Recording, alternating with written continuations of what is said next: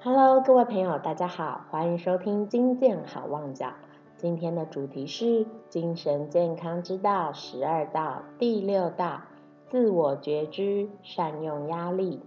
自我觉知就是要能够静心检视自己丰盛的内涵，才能深切自觉自己能力的有限性，进而尽情的追求展露自我，达到自我实现。认识环境，就是要了解每一个人的境遇不同，用心去过属于自己所拥有的生活，接受并体验生活的情境，善用自己的环境资源，做到截长补短的功夫，拥有愉快、快乐和幸福感。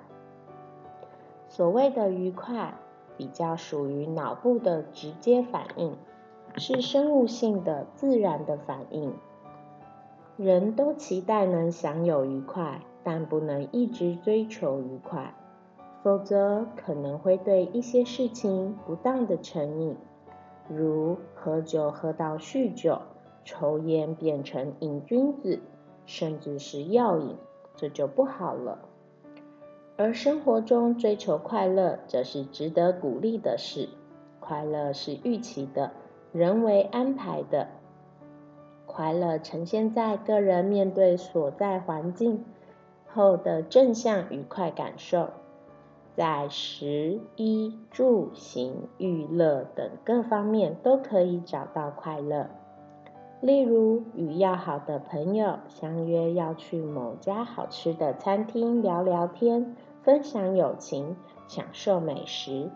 那么，在聚会完后，你就会一直感受到聚会所得来的快乐感，并且在脑海里留下美好的记忆。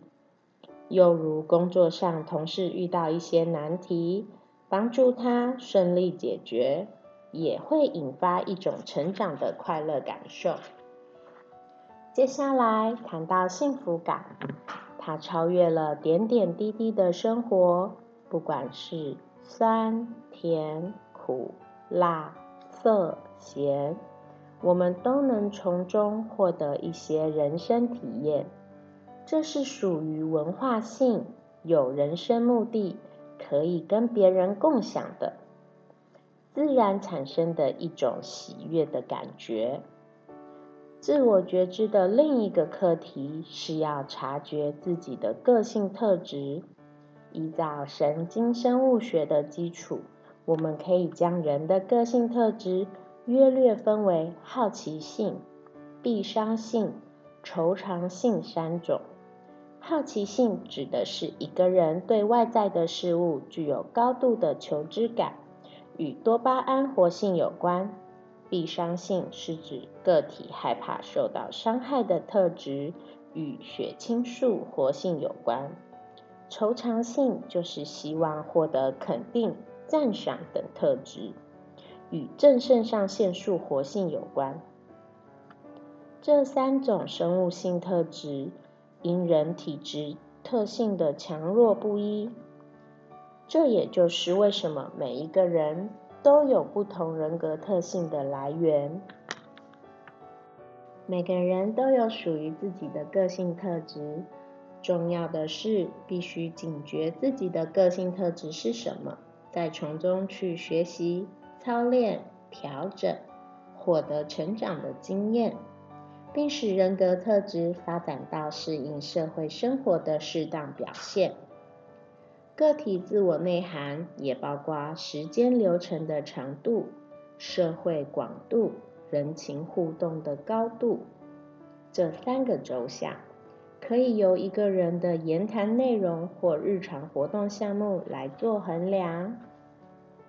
此外，个体自我的组成含有四个主要成分：一、心理调试的功能；二、脑功能的脑力健康状态；三、家庭、社会、文化的价值与支持系统；四、个体存有于世的历史因缘与地理条件。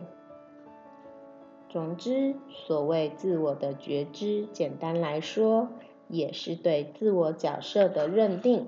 确认自己适合做什么样的角色。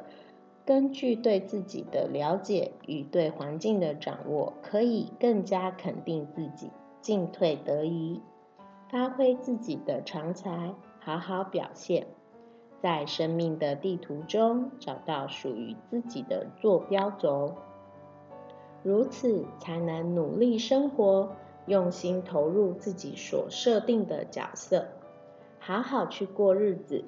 从中学习、创新、历练，得到生活的经验。